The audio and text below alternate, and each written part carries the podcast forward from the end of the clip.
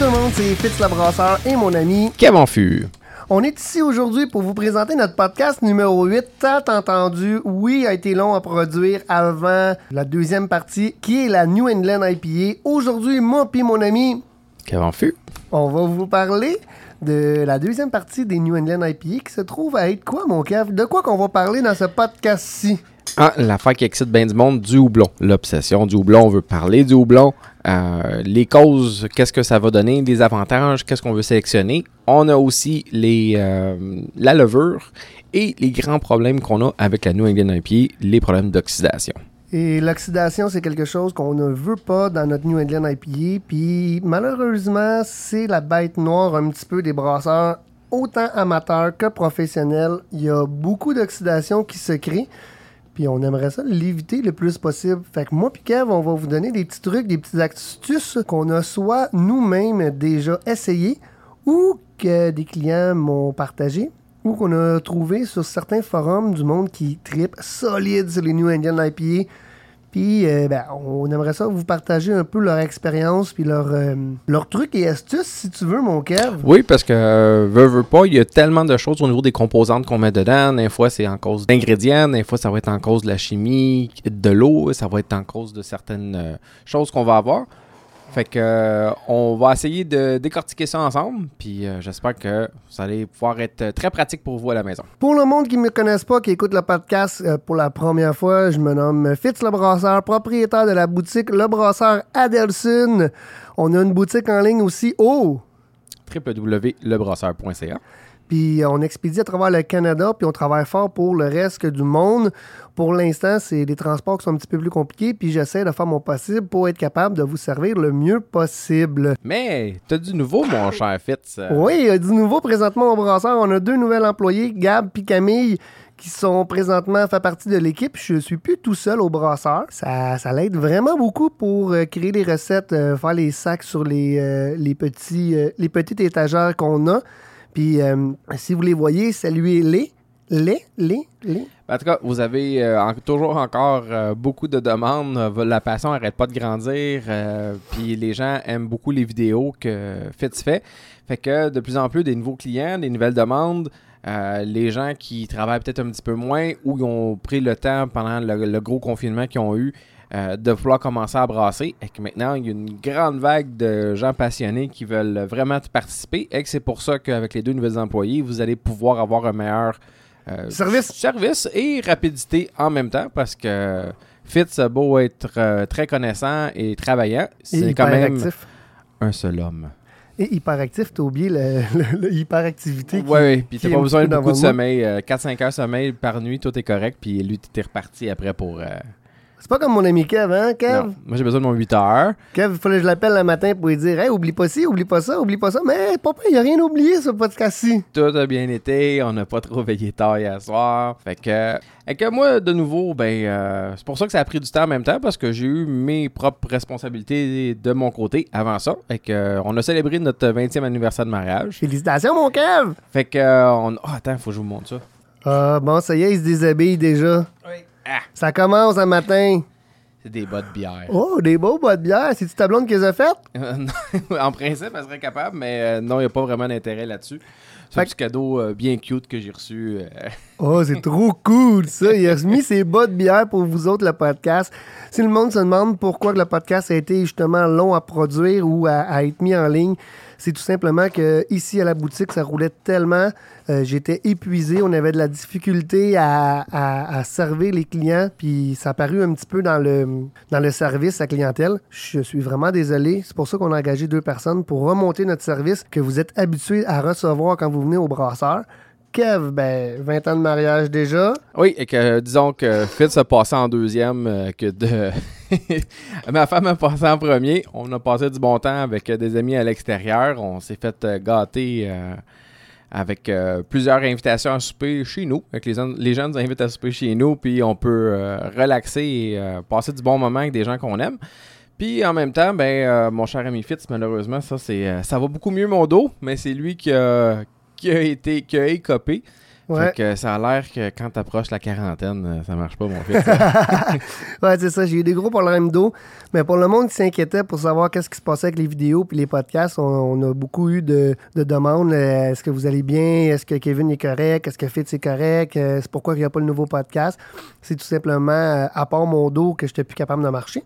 Mais sinon, c'était vraiment juste les circonstances qui ont fait que on n'a pas pu en faire. Puis ça nous fait un grand plaisir, je crois, de recommencer les podcasts. Moi, ça me fait plaisir. Puis si Kev est là à cette heure-là, c'est parce qu'il Oui. est vraiment content de recommencer. Euh, j'ai pu me, re- me reposer, me divertir et maintenant, ben, on reprend pour, euh, pour votre plus grand plaisir. Et le mien, j'adore ça, travailler avec Kevin. Moi aussi, j'aime ça travailler avec moi. Oh, ce qui est trop cute. Aujourd'hui, notre sujet principal va, va être porté sur la New England IPA, Part 2. Ça veut dire qu'on va vous parler de la partie qu'on avait plus ou moins parlé dans le premier podcast, parce que comme on a dit euh, dans le premier podcast du euh, New England IPA, c'est un très, très, très, très gros sujet. Pour faire le changement aujourd'hui, Kevin, il y a des amis qui commencent une nouvelle microbrasserie au Québec qui est très bien établie, je crois, au Mexique.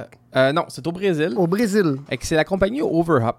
Euh, Overhop, originalement, c'était une association de, de brasseurs maison qui ont parti la compagnie là-bas au Brésil et ça a très bien marché là-bas. Euh, les gens que j'ai connus, euh, Ricardo et Patricia, qui se sont installés au Canada par la suite et ont parti le Overhop Canada. Et qu'ils ont déjà des recettes qui font partie de la compagnie, plus leur propre création par la suite. La compagnie fonctionne très bien. Originalement, ils faisaient brasser chez Hochelag et maintenant, c'est officiel, ils ont leur brasserie à Saint-Jean-sur-Richelieu. Et qui sont très bien établis. Et leur euh, gros vendeur est la Hazy, qui est la New England IPA qui devrait sortir euh, dans quelques semaines vers la fin juillet. Donc, vous allez avoir une nouvelle batch directement d'eux d'eux autres sur euh, le marché très bientôt. Puis pour, euh, pour l'occasion, ils ont été assez gentils de nous emmener quelques bières qu'on va pouvoir déguster, mais euh, entre autres, la New England IPA qu'on va vous parler, ça vient directement de la brasserie, même pas disponible en canette, rien pour l'instant. On est privilégié aujourd'hui. Merci beaucoup Overup pour euh, ce petit cadeau pour notre podcast.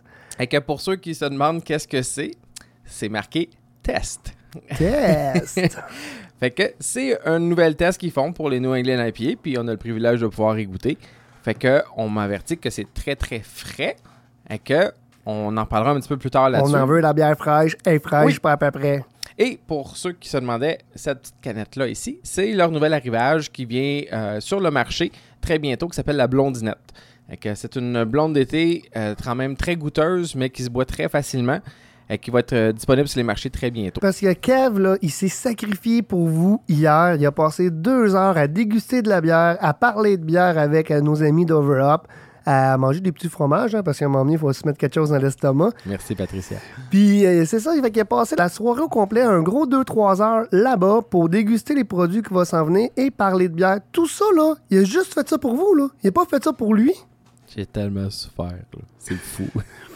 Fait que dans notre deuxième partie, on va parler des levures, des houblons. On va parler euh, des, euh, de la bête noire euh, des New England IPA qui se trouve à être. L'oxydation. Puis on va vous parler aussi euh, de la mise en bouteille, des choses comme ça. Des petits trucs, des petites astuces qu'on aimerait que vous partagiez, comme qu'on a dit au début du podcast. Mais les produits d'Overup, où c'est qu'on peut acheter ça, mon fils? Ah, les produits d'Overup vont être disponibles vraiment partout sur la Montérégie, puis dans tous les bons dépanneurs à bière.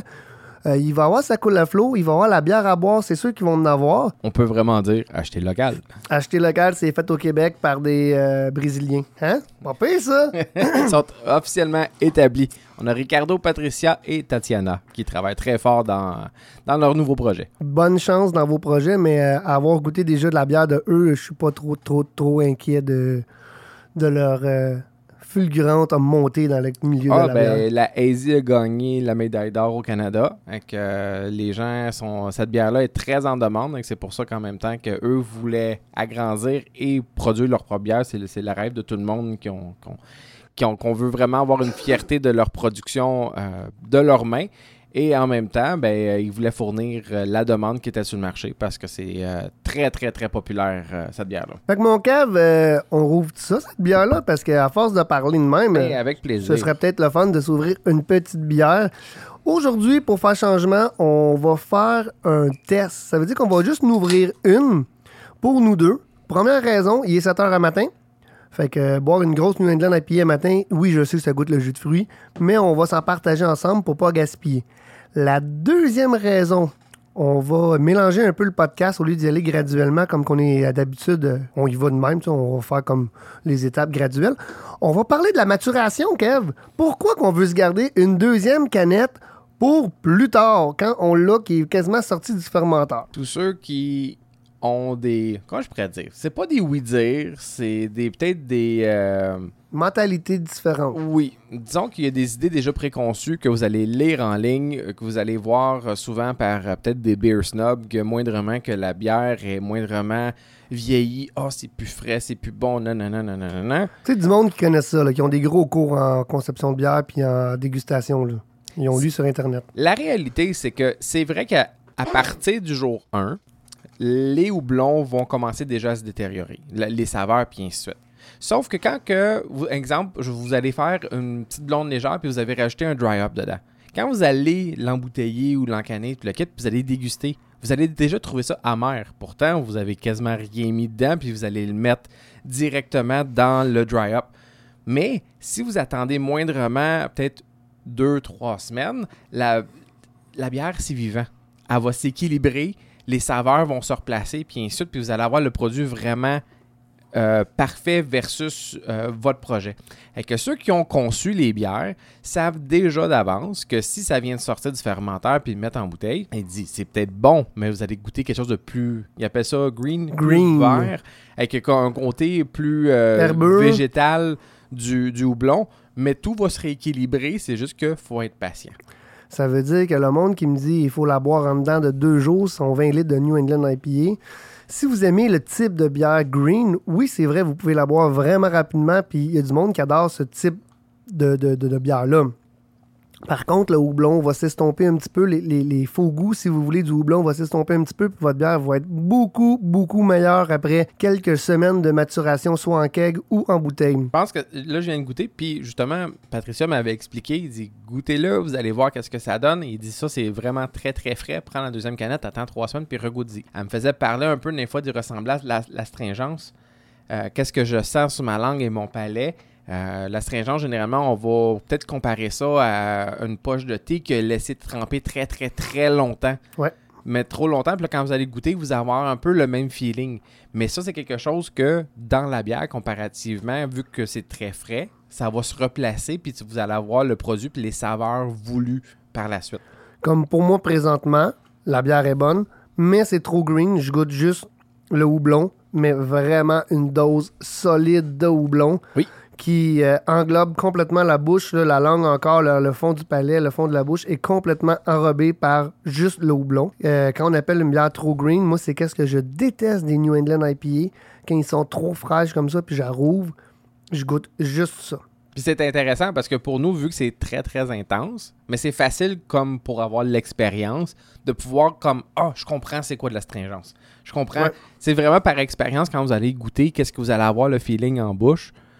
Euh, écoute, même quand on parlait d'un thé, là, la poche de thé après, là, ça va faire probablement la même affaire. Oui, probablement. Puis on parle de thé, puis je trouve qu'il goûte le thé présentement à cause que mon cerveau fait l'assimilation. On est le trop matin. de bonheur pour toi là. Fait que l'idéal, ce serait de faire vieillir votre bière un petit peu pour goûter différentes choses. Dans la dernière vidéo que Fitz, le brasseur, a faite, hein, de la boutique du brasseur Adelson, je l'ai-tu dit ou je l'ai pas dit? Mhm. Euh, je vous explique de prendre beaucoup de notes de dégustation. C'est vraiment important. Puis vous allez voir que votre bière va, la façon dont elle va vieillir va vraiment influencer le, cours de la conception. Fait que si vous la buvez après une semaine qui est sortie du fermenteur et vous la rebuvez 3, 4 semaines ou un mois après, continuez à prendre des notes. Il y a certaines bières qui sont vraiment meilleures un coup qui ont commencé à maturer dans votre bouteille ou dans votre keg. Puis, juste pour dire, si vous doutez de qu'est-ce qu'on dit, ou bien que vous dites que Overup, mais ah, mais ça pas longtemps qu'ils sont sur le marché, blablabla, ta, ta, ta, ta, ta, ta, ta. on se calme, on se calme. Si tous ceux qui, euh, avant que la vague des New England IPA arrive au Québec, Non, non, non. C'est eux qui ont amené cette vague-là au Québec. Dis la vérité. ah, écoute, ils ont très bien réussi leur produit. Mais dans l'histoire avant tout ça, ceux qui connaissaient ça puis qui faisaient des line-up de fou au Vermont pour aller prendre la bière chez la- l'alchimiste pour la Eddie Topper. Mhm. Hmm, tout le monde dit Hey, on veut boire ça frais, il faut que ça soit très très frais les premières semaines. Mais le brasseur avait déjà tout pensé à ça. Qu'est-ce qu'il faisait, mon fils? Ils faisaient maturer environ un mois dans leur entrepôt avant de la vendre. Oh, regardons ça. Qu'il y a déjà une différence. C'est que quand vous allez la voir sur le marché, elle est prête à boire comme qu'elle devrait être. Qu'est-ce qu'elle devrait goûter. Et que tu sais, toujours le profil que si, en exemple, on aurait donné une bière trop fraîche, mais elle aurait peut-être pas réussi sur le marché parce que c'est comme Hum, trop astringent, trop ci, trop ça. Mhm. Et que, au même principe, quand vous allez faire votre New England IPA chez vous, arrêtez de dire Ah, regarde, faut la boire là, là, là, là, là. Puis c'est comme Ah, c'est correct. Puis des fois, on va essayer de se faire croire que c'est la meilleure New England IPA au monde. On va faire confiance aux professionnels qui ont bien réussi sur le marché pour voir que leurs produits sont. L'autre chose, par contre, c'est qu'après une semaine, l'oxydation commence déjà à apparaître. Alors, si vous voulez savoir si votre brasseur est bon ou si vous, vous avez réussi vos techniques d'embouteillage et de brassage, ben, après un mois, c'est sûr qu'on va devenir brune, brune, brune, brune, brune. Ça veut dire que vous avez manqué une étape. C'est sûr que vous, je vous conseille fortement de déguster un petit peu à toutes les semaines pour voir vraiment la courbe que ça va faire pour le goût puis voir les houblons s'estomper. Là, on parle doublon, mon cave, ça me fait penser à quelque chose, moi. Dans une New England IPA, là, on en met-tu du houblon ou on met quasiment rien? C'est pour ça que c'est la bière qui coûte la plus chère à faire. à moins que vous me dites que vous faites une bière à 15% là, d'a- d'alcool. là. Et encore là, le houblon, vous allez en mettre une tonne dedans. Puis quand on dit une tonne, là, c'est quasiment pas exagéré. Quand on va faire une New England IPA, le truc pour que ça goûte le houblon, que ça goûte frais, puis que ça sente bon quand on le rouvre, on met pas nécessairement de houblon à 60 minutes. On n'en met pas à 30. On n'en met pas à 15. On en met-tu à 5? En principe, non. On en met-tu à 0? Tu peux commencer à en mettre à zéro. Mais normalement, On tu va- vas...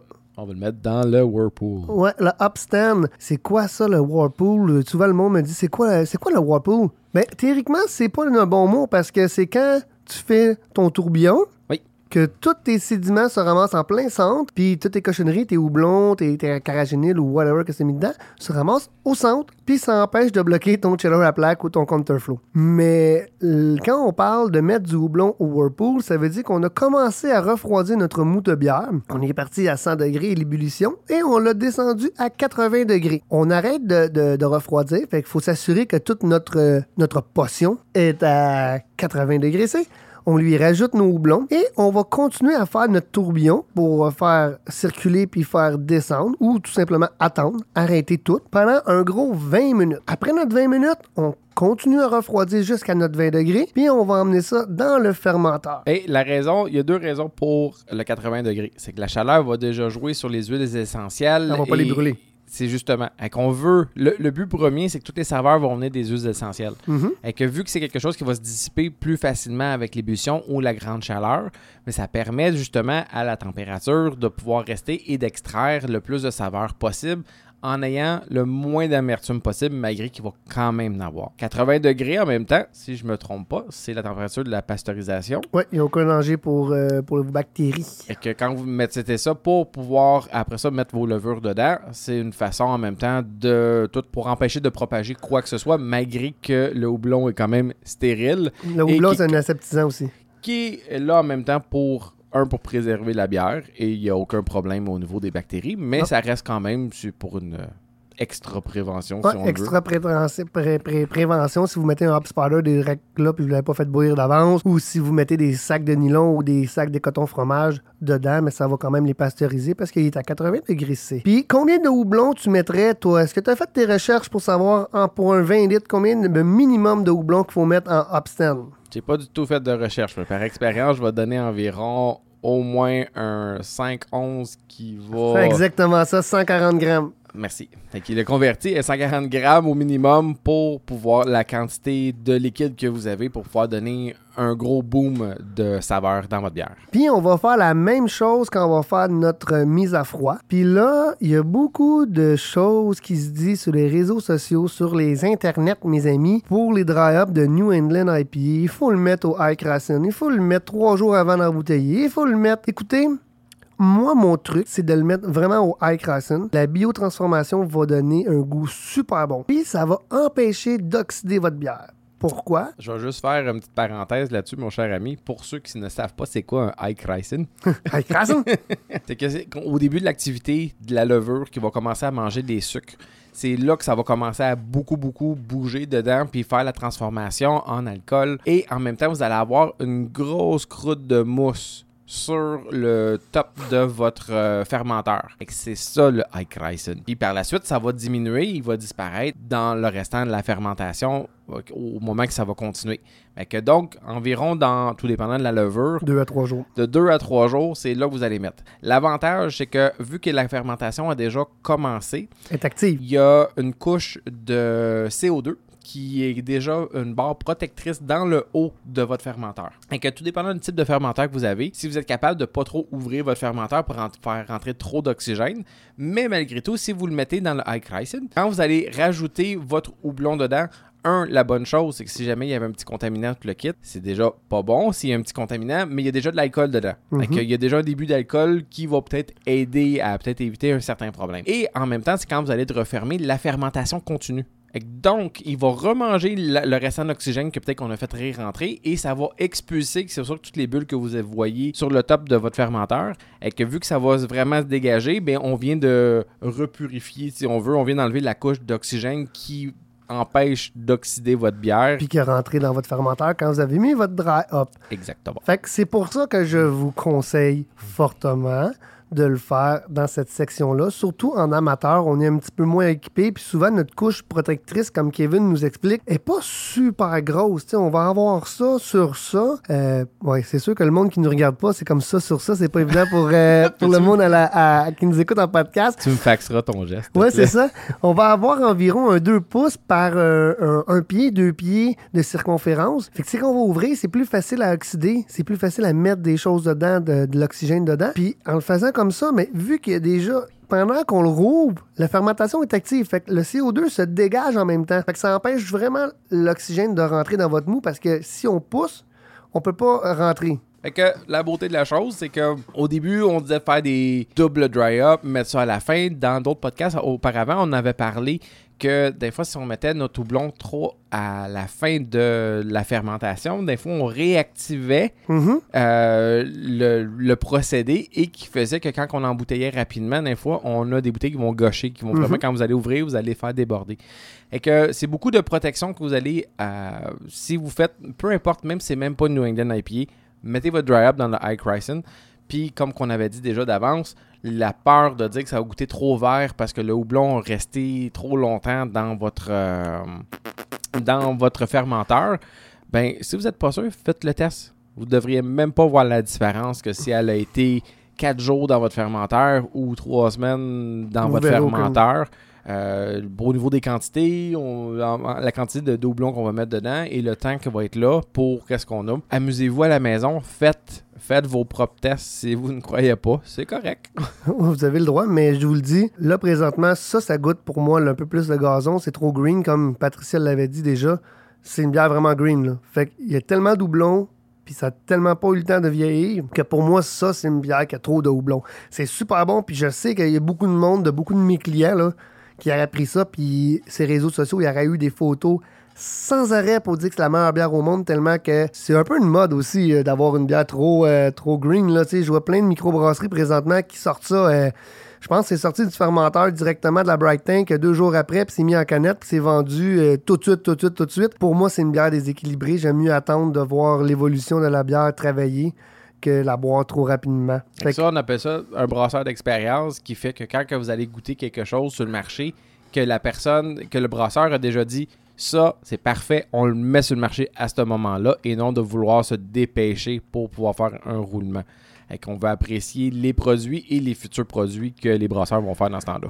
Mais là, on parle beaucoup de doublons. On parle doublon. On parle doublon. On parle doublon. Mais on n'a jamais parlé de variété doublon. Tu sais, on vous dit houblon. On met quoi là-dedans? Du Saz puis du euh, Tegnang? Ça veut, mais ça goûtera vraiment pas la New England IPA. Fait que tu irais vers quelle sorte de houblon? Mettons qu'on veut commencer québécois, là. Tu sais, on veut faire un New England IPA québécoise. Quelle sorte de houblon tu vas utiliser pour ça, mon petit loup d'amour? Au Québec, on est quand même limité, mais on a quand même une variété quand même disponible pour pouvoir faire des New England IPA. Ouais. Euh, au Québec, on pousse euh, du cascade. Ouais. Le cascade fait bien.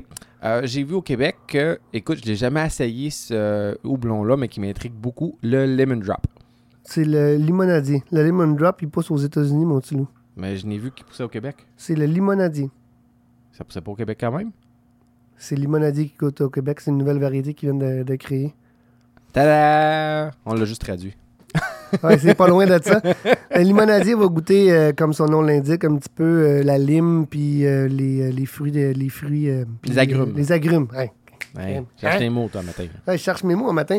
Fait que oui, on a au brasseur en passant, mon Kev. euh, si tu veux faire un test, euh, j'en ai pour toi. Il va y avoir aussi euh, du chinook qui pourrait, être, qui pourrait être bon aussi dans le type de bière que c'est. Mais Faut- c'est généralement, je dirais que Santagnal et Chinook, ça va être quelque chose qui fit dans la New England IPA, mais combiné avec des, des Ben, du houblons. cascade. puis ou du- des houblons avec beaucoup plus de punch de fruits tropicaux agrumes. Parce qu'au Québec, notre gros problème qu'on a, c'est que les houblons, euh, pour les New England IPA, c'est pas une variété qui est disponible. Puis c'est pas parce que ça pousse pas, là. Hein? On s'entend là-dessus. C'est parce qu'il y a des, euh, Brevet. Des brevets sur les houblons que les houblonnières, euh, les grosses houblonnières en Amérique du Nord, je parlerai pas de Yakima Chief, mais euh, Yakima Chief, ils ont des, euh, ils ont, sont vraiment spécialisés dans les nouvelles variétés, les nouvelles houblons. Puis c'est une compagnie extraordinaire pour le houblon. Puis c'est grâce à eux s'il y a des autant de variétés qu'on a sur le marché. Parce que eux, qu'est-ce qu'ils font vraiment, c'est qu'ils ils vont faire des croisements pour créer des nouvelles variétés. Puis c'est des choses que, d'un fois, ils vont faire une multitude de variétés, mais qui n'ont pas nécessairement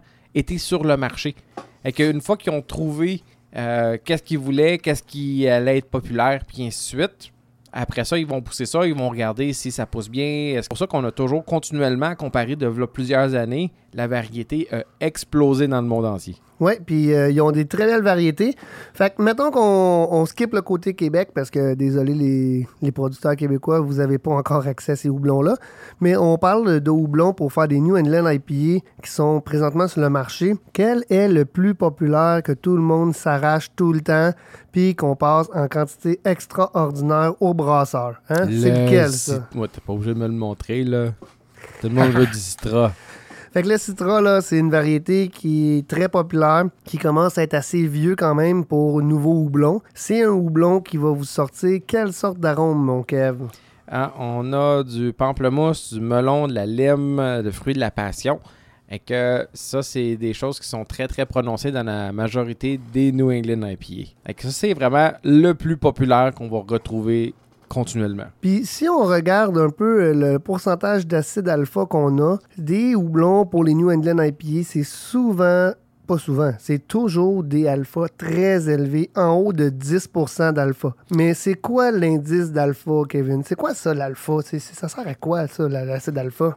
C'est avec ça qu'on va calculer notre taux d'amertume, genre de la puissance qu'on va être capable d'extirper du- de chaque cocotte.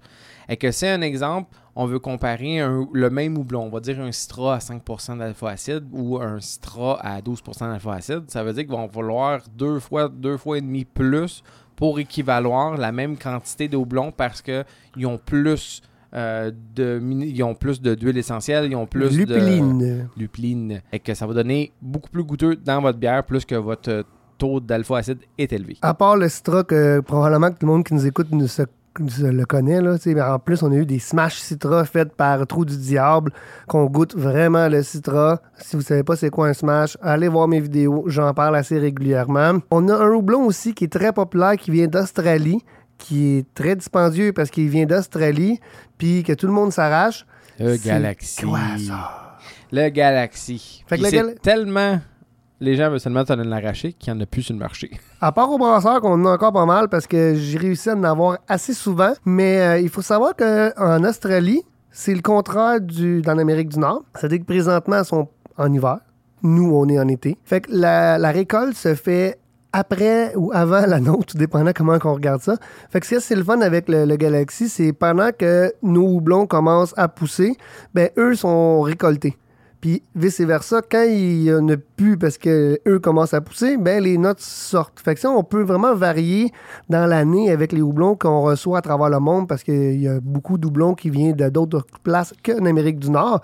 Fait qu'on a des nouvelles variétés très fraîches qui arrivent d'Australie, entre autres, ou Nouvelle-Zélande, qui poussent après nous.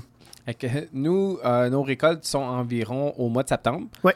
Et que ceux qui regardent les cocottes puis qui font pousser ça chez eux, on, le, moment de récolter les cocottes, c'est quand les feuilles, les extrémités des feuilles commencent à brunir, à sécher un petit peu.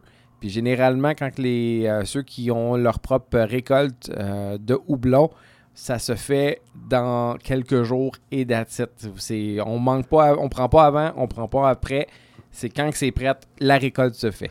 Il faut faire attention parce qu'il y a certains houblons qui sont super bons juste avant de devenir brun. Puis après ça, ils vont goûter les oignons. Fait qu'il faut faire attention à ça. Là, euh, regardez les variétés puis les, les récoltes, les temps de récolte. Parce qu'il y a certains houblons qui vont vraiment virer. Ça peut goûter fruits tropicaux. Puis euh, deux jours après, oups, oignon. C'est moins le fun. Fait que lisez sur si vous en avez euh, chez vous, euh, lisez dessus pour savoir si vous voulez quand est-ce faire la bonne récolte pour pouvoir faire peut-être votre euh, votre bière fraîche, la bière de Harvest qui est Harvest avec euh, du- de récolte, la bière de récolte. Ah, exactement. Et que ça, c'est quelque chose qui va goûter très vert. C'est un goût très unique dans un sens, mais c'est quelque chose à expérimenter une fois par année. On peut juste la faire une fois par année. Fait que si vous faites pousser du houblon, ben faites une harvest, c'est super bon, c'est vraiment rafraîchissant. Si vous n'avez pas la possibilité de faire du pousser du houblon ou cette année vous l'avez pas fait, regardez dans le temps des récoltes au début de septembre, vous allez voir certaines houblonnières au Québec vous permettent de venir brasser sur place avec leur houblon frais pour faire vos harvests. C'est des places très limitées, fait qu'il faut être vraiment les premiers, puis il faut être disponible la fin de semaine qu'ils sont. Que ceux qui veulent faire cette expérience-là, euh, on peut pas trouver plus frais, mais il faut que ça soit frais en même temps. Et que votre récolte se fait pratiquement en même temps que vous allez brasser votre bière. Vous n'allez pas récolter pour brasser le lendemain. La détérioration, le houblon va se sécher très très rapidement. C'est pour ça que ceux qui font les récoltes, ou bien si vous cultivez votre propre houblon à la maison, vous devez les sécher tout de suite quand vous faites votre récolte pour pouvoir par la suite les sceller puis les mettre dans le congélateur si vous voulez l'utiliser plus tard.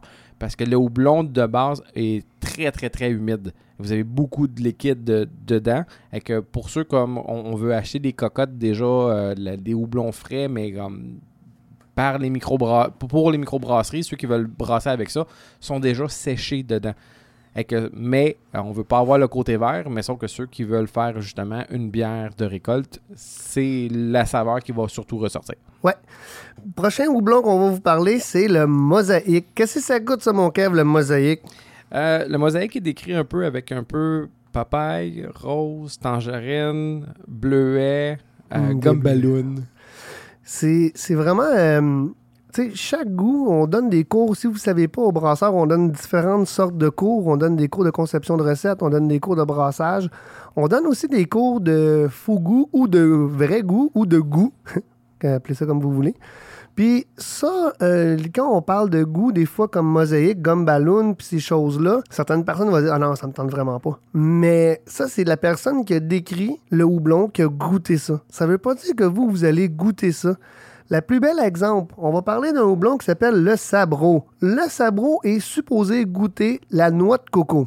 Hein, Kev? Je vais te le dire ça dans deux semaines parce que là, j'ai embouteillé euh, euh, une blonde cubaine à l'ananas avec du sabro. Mais le sabro, ça- sa particularité, justement, c'est de goûter la noix de coco. Puis si on, parle à certaines personnes, euh, certaines personnes qui trouvent que ça goûte le DMS. Pourquoi? Parce qu'elle, cette personne-là, ce goût-là lui fait rappeler exactement le DMS. Puis moi, je goûte vraiment pas ça, que je goûte vraiment la noix de coco. Puis il y en a certains qui disent, ah, ça goûte pas la noix de coco pendant tout. Tu sais, on, on donne des descriptifs pour les houblons. Euh, mais c'est à vous de faire votre propre test pour voir vraiment qu'est-ce qui va goûter, euh, souvent avec une smash. Hein? Oui, mais écoute, on va aller là comme un guide. Regardez ça à l'esprit si vous voulez faire un exemple, une nouvelle recette, puis vous essayez de créer quelque chose, mais hey, je peux-tu essayer ça? Puis par la suite, quand vous allez goûter, faites votre propre opinion. Parce que peut-être que la quantité que vous allez mettre dedans de houblon ne sera pas nécessairement assez présent, ou bien parce que vous allez utiliser ça, puis mélanger avec un autre houblon, la balance des saveurs, ben on goûte pas ça, ça, ça, mais je vais déterminer, je vais goûter un petit peu plus cette saveur-là. Et que, amusez-vous. Ouais, amusez-vous avec euh, vos variétés doublons. Fait que pour faire un petit rappel vite vite, Amarillo, Azaka, Citra, Galaxy, Sabro, euh, il y a du Eldorado aussi qui est super populaire. Euh, puis là, c'est euh, Equinox que moi j'adore pour faire mes New England IPA. On a le nouveau Samba aussi qui est disponible au brasseur. Je viens de faire ma nouvelle commande de Samba. Fait qu'on a du Samba, du NZ107 qui est australien aussi, qui goûte les fruits tropicaux. Écoutez, il y a plein, plein, plein doublons. La meilleure façon quand vous créez vos recettes ou quand vous dégustez vos recettes, je sais pas si Overup l'ont fait sur leur canette, mais souvent, ils vont marquer les houblons qu'ils ont utilisés. Ça va vous permettre de goûter, mettons, les deux, trois variétés qu'ils ont mélangées. Puis, vous pouvez faire aussi des mix de certains houblons ensemble. Tous ces houblons-là s'agencent super bien ensemble. Fait qu'on peut mettre pas nécessairement 140 grammes de citra, mais on peut mettre un- une partie de citra, une partie de mosaïque, une partie de sabro, qui va créer un mix qui va faire des bières vraiment bonnes puis vraiment intéressantes. Euh, je pense juste à l'Alicep de, de Pete Caribou, que je pense qu'il y a 8 houblons dedans.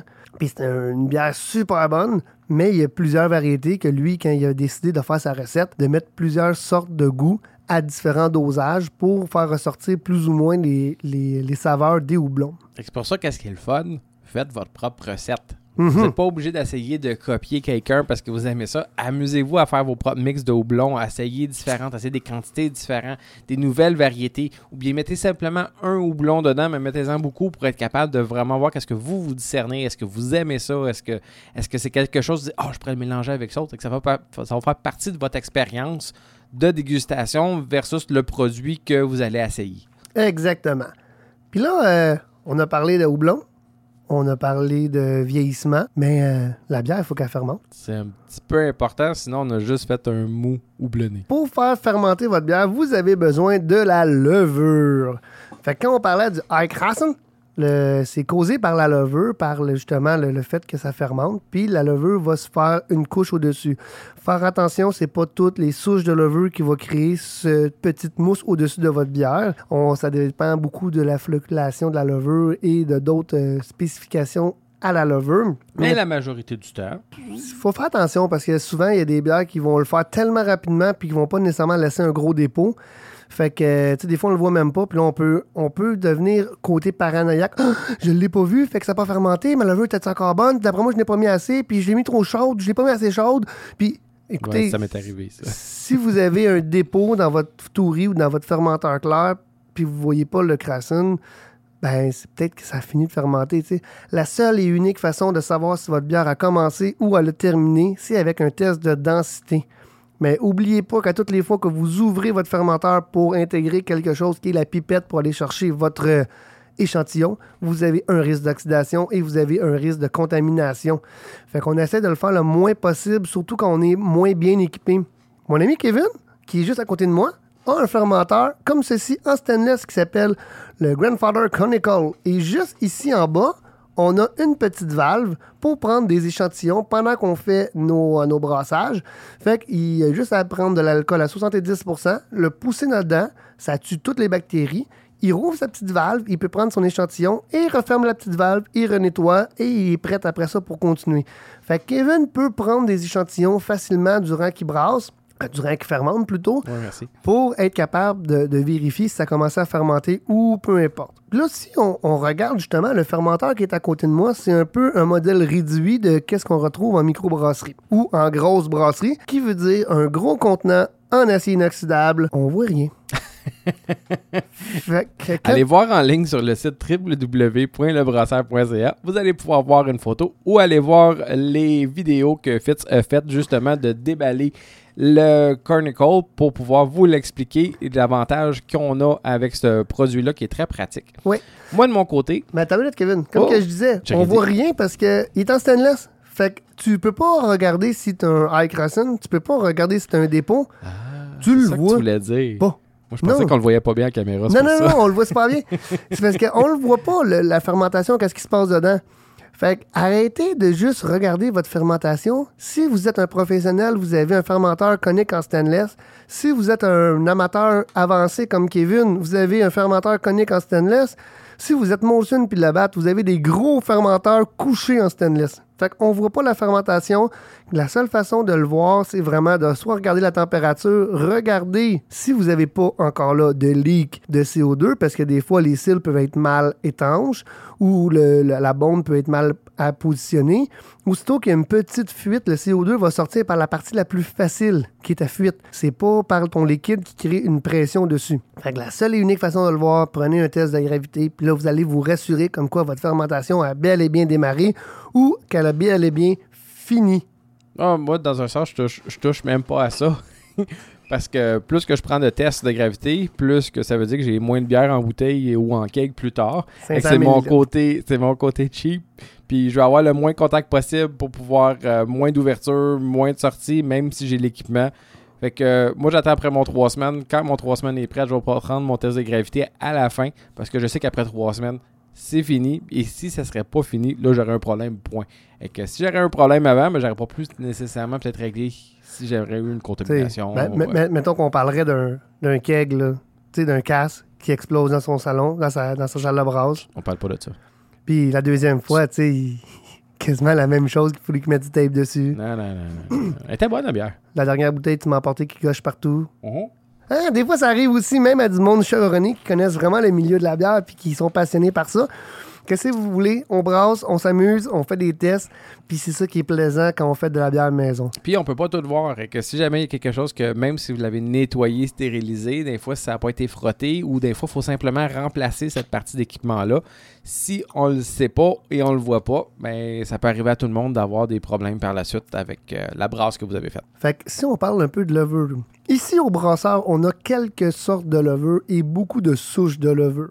On a White Lab, on a Impérial, on a Escarpement, on va avoir du Omega, on a aussi du Mangrove Jack, on a du Fermenticible, puis on a du. J'ai un blanc. on a le Nottingham. Ah, euh, l'allemand. Et on a l'allemand, comme dit mon ami Kevin. fait on a beaucoup de souches de, disponibles. Puis je pense que j'en ai pas oublié dans le, liquide non plus.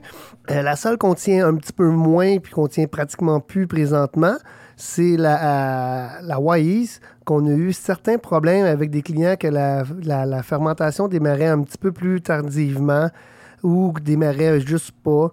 Moi, j'ai eu, moi, je brasse beaucoup avec des levures expirées. Maintenant, Kevin aussi. Merci. Puis euh, avec les levures expirées, là, j'avais vraiment des gros, gros lags de, de fermentation puis tout, que j'ai vraiment pas dans mes autres compagnies. Fait que pour- par souci pour mes clients que j'adore puis que j'aime, j'aime pas que vendre des produits que j'aime pas utiliser. Fait que c'est pour cette raison-là que j'ai décidé, pour l'instant, le temps que la compagnie peut s'améliorer, tu sais, puis je donne tout le temps une deuxième chance. Mais dans la dernière année, on a eu beaucoup de problèmes. Fait que j'ai décidé de les retirer du brasseur pour cette raison-là. Si S'assurer vous- que vous avez une bonne expérience à la maison parce que si vous êtes découragé vous avez le temps de brasser une fois par deux mois, c'est plate de ne pas avoir un bon résultat en cause d'un produit que vous n'aurez peut-être pas su c'est d'où vient le problème. Fait que c'est pour cette raison-là que j'ai décidé de, de les éliminer, si vous voulez, du brasseur. Je vous dis pas qu'ils reviendront jamais au brasseur. Euh, certaines compagnies, des fois, peuvent avoir des problèmes pendant un an et rectifier le tir par la suite. J'espère fortement que cette compagnie-là va le faire parce que je les aimais quand même. Il y avait des belles souches que, que je trouve plates que les autres font pas. Malgré qu'avec les autres compagnies, on commence à avoir pas mal toutes les souches. Je pense que j'ai une ou deux souches que je suis pas capable d'avoir de, de Wise. Puis si vous êtes un fervent euh, brasseur de Wise, essayez les autres levures, vous allez voir, ils sont vraiment bonnes. Puis encouragez euh, escarpement le plus possible si vous êtes capable. Compagnie ontarienne, on, c'est du monde du Canada qui, qui brasse dans ces périodes de, de pandémie qu'on a eues. Ben, c'est le fun d'encourager notre pays pour l'économie locale au lieu d'encourager les Américains. Qu'est-ce que t'en penses, Kev? Ah, ben, je suis très d'accord, surtout que au-delà d'encourager le local, ils font un excellent produit. Mhm. Et que, juste pour rectifier, qu'est-ce que Fit a dit? Que oui, on brasse, euh, nous personnellement, pas pour vous autres, mais on brasse personnellement avec des levures expirées. On fait un starter. Pas moi. moi, je fais un starter et ça marche à merveille. Pas Mais- moi. Non, ben toi, tu mets deux paquets. Non. Non? Non. Les, euh, les bières, j'ai fait une, une, euh, j'ai gardé un mou de bière de New England IPA. Ma levure de escarpement, justement, était expirée de 6 mois. J'ai pitché, puis en dedans de, je pense, c'est 8 heures, j'avais vraiment la fermentation active, vraiment, vraiment active. Fait que, tu sais, moi, euh, d'habitude, là, euh, le starter, là, j'ai pas vraiment le temps de le faire. Puis quand j'en fais, c'est parce qu'il me reste un ou deux mous de disponibles, des fois, quand je brasse un petit peu trop. Puis je pitch ça directement. Au pire, si ça marche pas, ben j'achète. Mais j'ai jamais eu de problème depuis que j'utilise ces nouvelles souches de lover-là. Dernièrement, j'avais brassé trois fois avec une GVEC. euh, puis j'ai fait un starter. Euh, je te dirais, en, comme tu dis, en dedans de 8 heures, j'avais une fermentation très, très, très active et agressive. là. Fait que c'est des que- qu'on expérimente beaucoup et on n'a pas vraiment de problème avec. Pas de Fait faux goût, pas non. de problème de, finalité, de finaliser la, la fermentation. La fermentation était complète. Euh, parce que des fois, si on va regarder qu'on n'a pas assez de levure, dans certains cas, dans des, des- des bières avec des hauts pourcentages d'alcool, mais des fois, il ne faudra pas finir sa job, puis ça peut causer d'autres problèmes. Sauf que de la majorité du temps, quand on. Parce que moi, qu'est-ce que je fais avec les, les levures, c'est pas des bières à 10%. là. Non, moi j'aime mieux des sessions. Mais ça, c'est ça, c'est mon C'est un goût personnel, mais disons qu'on préfère toujours prendre une deuxième, troisième bière que de dire qu'on en en prend une, puis après ça, c'est comme ouf. 4-5, mettons. Ouais, Fait que pour ce type de bière-là, quelle sorte de levure tu vas utiliser dans, mettons, euh, mettons qu'on parlerait de la plus populaire, puis une des plus vieilles euh, souches qui est White Lab? Euh, pour euh, ceux qui vont faire euh, les New England IPA, on en regarde pour White Lab. Sont, pour ceux qui veulent avoir le nom, c'est le WLP 095, qui est la Burlington L Yeast. Et on a la WLP 066, qui est la London Fog L Yeast. Et que ceux-là, c'est tout. Il y a aussi il y a le WLP 067 qui est une nouvelle souche de levure. Tada! Y a-tu- C'est le fun qu'il soit plus à jour que moi parce que c'est sa business. Et qui est bien allumé sur qu'est-ce qui est disponible sur le marché. Et que toutes ces le- levures-là ont une base de levure de souche anglaise. Parce qu'on dans les New England IPA, qu'est-ce qu'on veut? C'est avoir un sucre résiduel qui va rendre ça plus rond en bouche. Mais la particularité des levures de New England IPA comparativement aux autres, si on n'utilise pas ça, de- de- des types de ces souches de levure-là, ça ne devient pas nécessairement une vraie New England IPA. Parce que les, les levures vont sortir des esters qui vont accentuer ou de- même donner des saveurs d'agrumes en plus de votre houblon. Et que c'est vraiment le, le- le travail que la, le levure va faire pour avoir le résultat maximal de toutes les saveurs qu'on veut avoir. Originalement, si t'es mal pris, tu vas dire « Ah, je vais prendre un fermentis euh, S04. S05 04. ou S04, ouais, mais S04, là, je te le conseille vraiment pas pour ça. Non, ben, c'est juste que si t'es mal pris puis t'as rien à la maison puis tu vas t'es là ce que je voulais brasser, sauf que t'auras, c'est des levures neutres et que t'auras pas tous les, les, les, euh, les résultats que tu veux. Le ES05 va finir trop sec et que c'est une autre levure neutre et que c'est pour ça que les levures anglaises et ces souches-là particulièrement vont donner les saveurs extra que vous voulez dans votre bière. Dans la compagnie Escarpement que je parlais tantôt d'Ontario, on a la Vermont L, puis on a la Foggy London qui sont, euh, qui sont aussi disponibles pour euh, les New England IPA. Dans Omega, on a quoi, Kev? On a la British L5 et Qui- on a la DIPA. Qu'est-ce qu'il faut savoir aussi, c'est que dans toutes les souches qu'on vous propose, la Vermont L, c'est la même chose que la DIPA, parce que les deux ont utilisé la même souche de levure. Euh, on parlait de la YS, tantôt la 1318, qui est la même chose que la British 11, la, la y, OYL 11, la British 5. C'est la même souche de levure. Puis si on va dans le, je sais pas si tu as mis l'impérial, la A38 est la même souche que la, la, la British 5 et de la, de la 1318. Qu'est-ce qu'il faut savoir aussi, c'est pas parce qu'on parle de la même souche que c'est la même, même, même, même goût et même saveur. Le laboratoire, on a déjà parlé, je pense, dans le podcast précédent, le laboratoire va varier un petit peu là, quand la manière qu'ils vont jouer avec leurs cellules puis leurs souches. Ça va donner un petit goût un petit peu plus particulier. Fait que des fois, on a la même souche, mais on va préférer une à un autre. Qu'est-ce qui va être euh, cool, tu sais, s'il est disponible dans la boutique où vous allez aller? C'est Au brasseur, d'habitude, on essaie d'avoir pas mal toutes les variétés.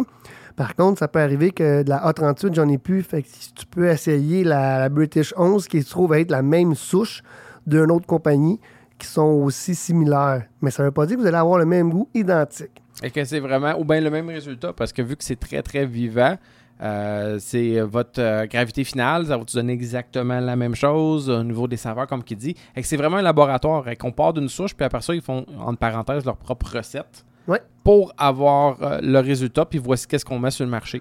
Puis la dernière la compagnie qu'on n'a pas parlé encore, ben, on a parlé un petit peu, c'est Imperial East. On parle de quoi là-dedans, le Kev, l'Imperial East, comme type de bière, Euh, comme type de lever. Oui, c'est ça. comme- ouais.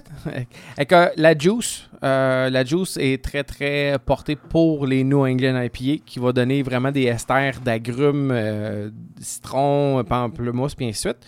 T'as la Barbarian. Pour, en anglais, si vous voyez ça souvent, le Stone Fruit. Le Stone Fruit, là, c'est tout ce qui est un, euh, fruit avec un noyau. Et qu'on peut parler de prune, pêche, mangue, abricot. Et que si vous voyez ce nom-là, ça, ça, ça l'englobe beaucoup euh, ce, ce type-là. Et que le Barbarian va pouvoir justement aller chercher euh, les esters pour une saveur un peu variée qui fit exactement pour les New England IPA. On a la citrus aussi qui est là, qui est un mélange que eux ont fait de deux souches. Euh, Puis dans ces cas-là, quand on va aller chercher plus d'esters, plus qu'on va fermenter élevé, mais regardez les recommandations de chaque compagnie sur leur pochette. Ils vont dire De chaque lever. chaque levure, ils vont vous dire entre le minimum et le maximum où c'est que la levure va être le plus performant. Que plus qu'on va aller dans le haut du spec, plus que les esters vont pouvoir se créer, puis vous allez avoir généralement plus de saveur, et plus que vous allez avoir une température froide de fermentation, plus qu'on va être un petit peu plus neutre dans, dans, les esters. Donc, euh, on va aller chercher d'autres saveurs, plus au niveau des houblons, puis ainsi de suite, mais un petit peu de levure quand même. Dans Imperial, on a la A34 aussi, la Julius, qui ont sorti en saison, qui était super bonne. Il y a la A24, la Dry Up aussi, que beaucoup de monde apprécie quand ils vont faire des New England IPA dans le style.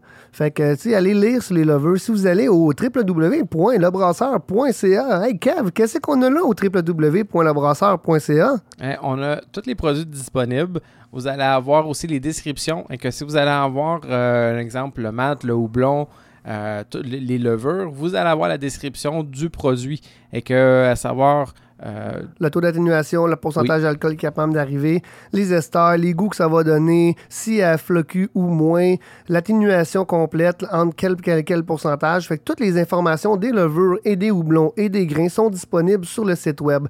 Fait que quand vous créez des recettes ou quand vous voulez vous améliorer ou quand vous voulez savoir qu'est-ce que vous prenez dans une certaine recette, mais quand vous allez sur le site web du brasseur, toutes les descriptions, tous les goûts sont reliés, puis ça vient directement des manufacturiers. Fait que c'est pas moi qui ai fait la description d'après mon goût. J'ai pris les informations sur les informations de Impérial ou de Escarpement ou de whatever qui. ben, qu'est-ce qui est le fun, c'est que quand qui, que Fitz dit, plus que vous voulez vous améliorer, ça veut dire plus que vous allez chercher de la connaissance. Et que vous allez comprendre qu'est-ce que vous faites, pourquoi ça a donné ce résultat-là.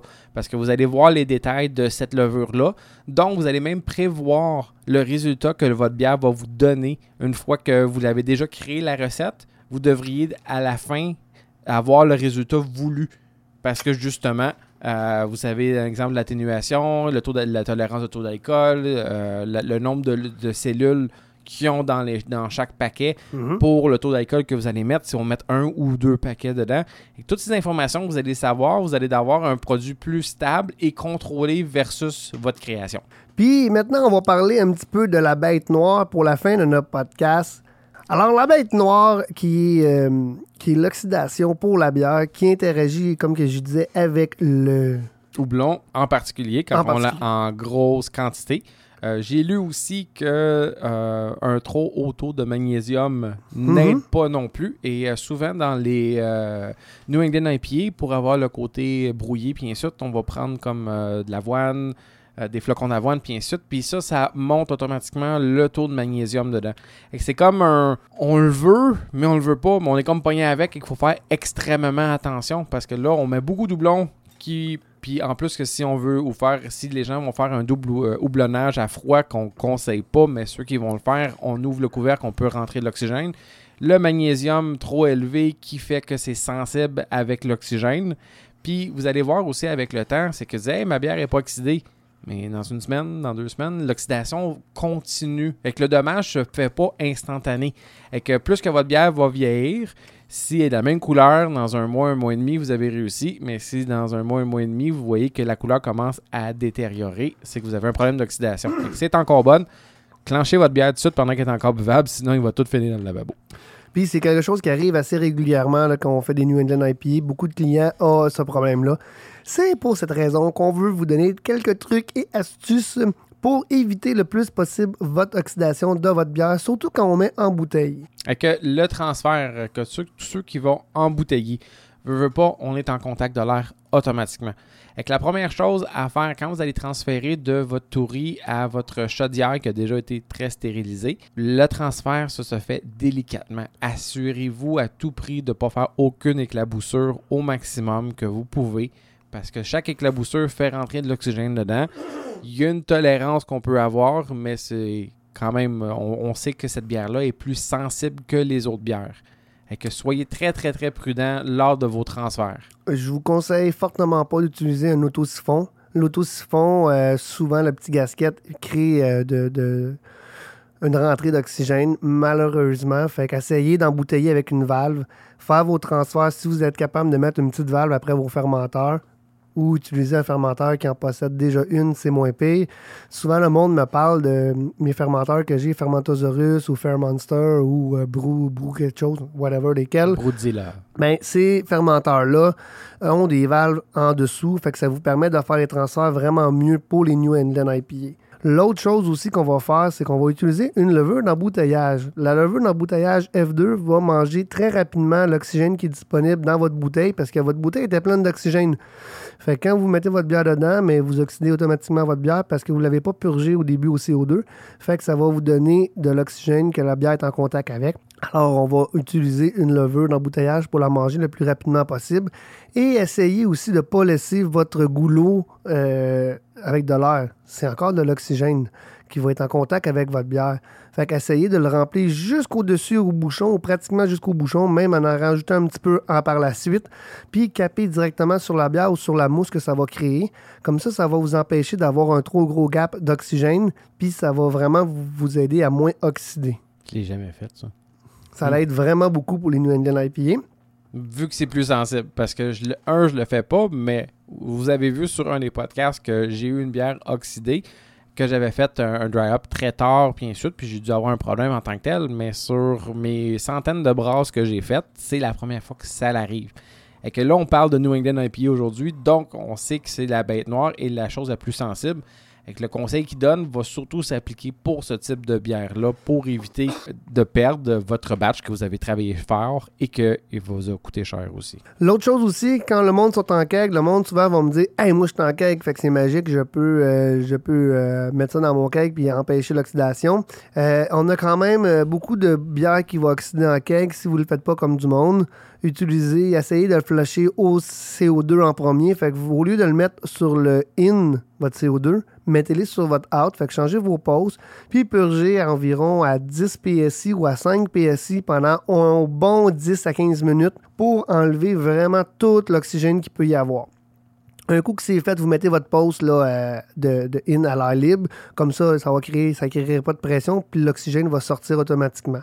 Un coup, vous avez fini de le purger, vous prenez votre hausse de transfert encore une fois si vous êtes capable d'utiliser un fermenteur qui a une valve au-dessous. L'idéal, c'est celui qui est à côté de moi ici, le fermenteur Conic Ostendes de Grandfather. Si vous n'êtes pas capable de l'avoir, il y a plein d'autres fermenteurs avec des valves qui existent, dont le Enville que j'ai présentement en inventaire.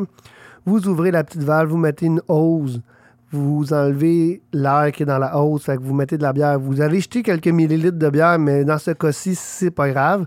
Puis vous utilisez le pose encore out pour rentrer votre bière par le pose qui va se couler à travers le petit tube jusqu'au fond de votre keg. Et vous allez le remplir tranquillement par-dessus. Je vais vous faire une vidéo pour vous expliquer le transfert. Je l'ai déjà fait dans un des vidéos, mais euh, je vais vous en refaire un vraiment pour les transferts spécialistes. Le monde qui utilise des, euh, des touris de vitre, on est possible de faire un système de, pression à l'intérieur de la tourie avec un rack and arm pour sortir avec un capuchon orange, pour sortir par le- le petit tube qui rentre à l'intérieur. Je vous le conseille fortement pas parce que s'il y a une grosse pression qui s'accumule dans votre fermenteur, il va exploser. Puis c'est de la vitre. Fait que si vous le faites, faites attention. Mettez-vous une visière, mettez-vous des manches longues, mettez-vous. Ça coupe en maudit, puis on ne sait pas à quelle vitesse ça va sortir. Vous n'avez pas de gauge sur votre tourie. Puis si vous avez déjà un- une tourie qui peut être fragile, ça peut arriver. Puis c'est pas fait pour ça. C'était fait pour une pompe à aquarium pour créer un vide. Ou Fait- sinon, on pourrait le faire sur euh, les touris semblable, mais en plastique. Oui, qui on- est- il est fait justement pour plus pour ce type de, de, de contenant-là, parce qu'au pire aller, le plastique va prendre l'expansion, tout le kit, au pire aller va fendre, mais vous n'allez pas vous blesser. Mais il faut patenter un peu plus parce que l'autre est fait avec un capuchon orange qui ne fit pas ses tourées en plastique d'habitude, puis c'est le goulot est plus gros. Au lieu d'être un 6,5 comme bouchon, ça va être un 10,5. Fait que c'est pas les mêmes sortes de, Vous êtes mieux d'investir dans un fermenteur qui a une valve au-dessous pour vos New England IPA. Surtout si vous aimez ce type de bière-là, puis vous voulez en faire régulièrement. C'est vraiment le conseil que je vais vous donner, c'est d'avoir la bonne équipement pour faire la bonne type de bière. Normalement, je vais dire que ma chaudière de plastique, mon fermenteur là, à 32 litres, est idéal pour euh, 98,8 des, des bières. C'est peut-être pour la New England IPA qui l'est le moins. Fait que ça vaut la peine d'investir. Si vous adorez ce type de bière-là, investissez dans un bon fermenteur. Même ceux en plastique, c'est correct, pour éviter le plus possible l'oxydation parce que c'est les bières qui coûtent extrêmement cher à faire. On parle d'une d'une PLL qui va vous coûter 40-45 puis New England IPA, elle va monter à 90-95 c'est vraiment cher. Fait que si vous voulez pas, puis c'est plate, là, on a brassé. Oui, il y a un prix, mais le, plus plate là-dedans, c'est que tu as brassé pendant 4 à 6 heures. Tu as pris du temps pour, euh, purger tes choses. Tu as fait attention à tout. Ça a été plus long à bouteiller, ça a été plus long à mettre en keg, puis la bière est pas bonne. Ça, ça fait mal au cœur. Puis l'autre chose aussi, c'est que quoi faire attention, c'est que tout dépendant comment vous allez mettre votre houblon dans le fermenteur, est-ce que vous allez mettre dans un sac, est-ce que vous allez mettre libre, est-ce que vous êtes capable de faire un cold crash pour que le dépôt tombe dans le fond, c'est que si vous ne faites pas attention, puis il y a trop de dépôts en suspens, quand vous allez faire des transferts, généralement, vous allez faire bloquer tous vos tuyaux. Et si vos tuyaux bloquent, mais vous êtes obligé d'ouvrir pour essayer de débloquer, vous allez faire rentrer de l'oxygène, vous allez causer d'autres problèmes et qu'il faut faire très très très attention justement pour éviter à tout prix de bloquer et que connaissez vos équipements, comment vous est-ce que vous êtes habitué de mettre beaucoup de blond dans vos fermenteurs? Parce que si c'est pas le cas, vous allez probablement causer d'autres problèmes et malheureusement ça va faire peut-être l'oxydation parce que vous allez essayer de décortiquer puis de régler le problème qui a été créé par euh, un trop grand nombre de doublons. Euh, je prends euh, quelques minutes du, fin du podcast parce qu'on commence à, à étirer le temps un petit peu. Ça a été un gros sujet. Je pense que vous êtes heureux qu'on ait fait un, mais deux sur euh, le New England IPA. Je tiens à remercier Overups de nous avoir fait découvrir leur bière qu'ils ont brassée à Saint-Jean-sur-Richelieu. Si vous cherchez la bière d'Overup, c'est sûr qu'ils vont en avoir à Sacoule-la-Flot, à La Prairie, Kev. Oui, ils sont situés sur euh, le boulevard Tachereau avec une très grande variété. Les euh, employés sont très bien formés pour vous conseiller. Sinon, les propriétaires de Joliane et Maxime, s'ils sont présents, ils vont être très heureux de vous aider. Puis euh, sinon, ben, si vous cherchez dans, l'autre région, puis vous nous écoutez, puis vous n'êtes pas dans la région de la Montérégie, ben vous pouvez appeler votre détaillant de bière spécialisé. Il fera plaisir de contacter Overup pour pouvoir en rentrer pour vous. C'est une nouvelle qui vient de commencer, une nouvelle brasserie qui vient de commencer à brasser eux-mêmes au Québec. Puis c'est pour ça qu'on a la possibilité d'y goûter, parce que vous me connaissez. On essaye de vous présenter du monde qui part de zéro pour partir des microbrasseries. C'est euh, très encourageant, puis surtout que nous, on peut tout en profiter d'avoir un très excellent produit qui euh, fonctionne très bien. Et moi, personnellement, Overup, avant que je rencontre euh, les brasseurs, les propriétaires, moi, ils m'ont eu par leur marketing. Et ceux qui n'ont jamais vu leur canette, ils ont... j'ai trouvé personnellement que leur design sortait du lot de ce qu'on est habitué de voir. Et que j'ai fait mon faible de moi. Je disais comme Oh, la canette est belle. Mais la bière était excellente aussi. Ça, c'est important. Hein? Il faut que l'habit, euh, l'habit- le moine porte l'habit ou l'habit porte le moine. C'est le principe qui compte. Ouais, c'est ça, exactement. Fait que c'était Fitz le brasseur de la boutique du brasseur Adelson avec son acolyte. euh, Kev en fût, que vous pouvez me suivre sur euh, Facebook, sur ma page Facebook ou sur Instagram sur kev.en.fût. Exactement, mon cœur, tu te rappelles de ton adresse, c'est bien ça. fait qu'on vous dit déguster avec modération, essayer des New England IPA, encourager le brasseur, c'est la seule et unique façon de continuer à faire des podcasts et des vidéos, c'est en achetant à la boutique ou en nous envoyant des dons qui est disponible en dessous de la vidéo YouTube. C'est pas pour faire notre têteux, ça coûte cher d'équipement, ça prend beaucoup de temps, ça prend beaucoup de temps de montage. Fait que la unique façon qu'on continue à en faire puis de vous aider à vous améliorer, ben c'est de nous encourager autant en achetant la boutique soit acheter en ligne, euh, parce qu'au www.lebrasseur.ca, on a une boutique en ligne. Sinon, on a la communauté du brasseur pour vos questions et vos, euh, vos créations ou euh, vos dégustations. Ça nous fait grand plaisir de voir ça. Puis la communauté arrête pas de grandir à tous les jours. Merci beaucoup mille fois de nous encourager et on se dit dans le prochain épisode, la prochaine épisode, les amis, je vous donne un petit tease là, de même. Là nouvelle formule, vous en reviendrez juste pas. J'espère que vous allez aimer, puis ça va faire très différent avec euh, une nouvelle euh, découverte euh, pour vos yeux et vos oreilles seulement. Yes, fait on se dit à la prochaine les amis. Bonne brasse tout le monde. Ciao.